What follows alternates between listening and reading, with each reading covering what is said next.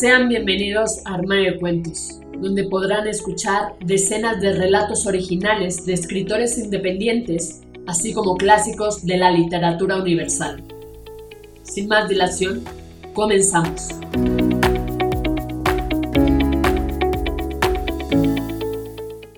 Hola, ¿cómo estás? ¿Escuchas Armario de Cuentos? Yo soy Mari Carmen y el día de hoy toca tu cuento hecho audiolibro donde podrán escucharte cientos de personas alrededor del mundo a través de 12 plataformas donde publicamos armario de cuentos, entre las que destacan Spotify, iTunes, entre otras.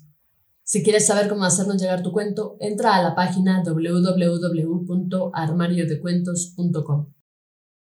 Dicho esto, damos inicio. Citas ciegas atemporal, de Juan Carlos Rodríguez.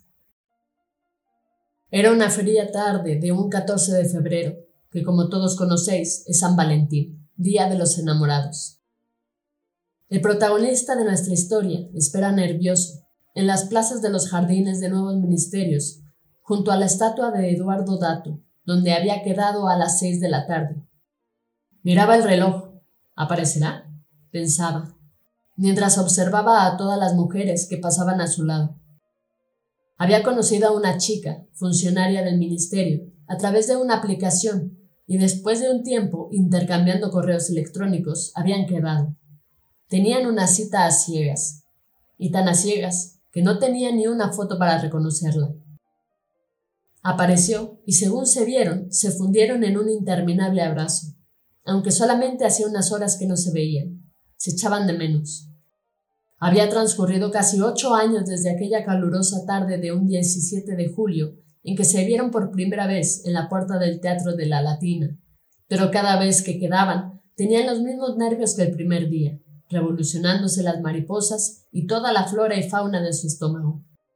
Desde aquel entonces, por muchos años que pasaran, cada vez que quedaban y la veía aparecer, con su porte elegante a la par que sensual, Sentía la misma revolución de mariposas que la primera vez que la vio, y las mismas ganas de volver a verla, ya que a su lado se rompían todas las teorías de la física cuántica. El universo se compactaba en un agujero negro, absorbiendo todo lo demás que no fuera de ella, y el tiempo se aceleraba doblando la velocidad de la luz. Estos casi ocho años se habían pasado en segundos. En su estómago debía tener mariposas cuánticas más del espacio-tiempo, pensó.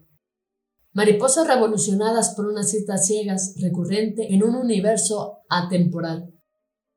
Cerró los ojos, la sintió y las amó, volviendo a tener las mismas ganas de volver a verla que aquella fría tarde de un 14 de febrero, San Valentín, de hacía unos años atrás. Fin. Esto ha sido todo, espero que te haya gustado. Si fue así, compártelo con todos tus amigos no olvides comentar qué te pareció este relato de Juan Carlos Rodríguez. Recuerda seguirnos en nuestras redes sociales, Facebook, Twitter e Instagram. Nos encuentras como Armario de Cuentos. Con esto me despido. Cuídate mucho. Hasta la próxima.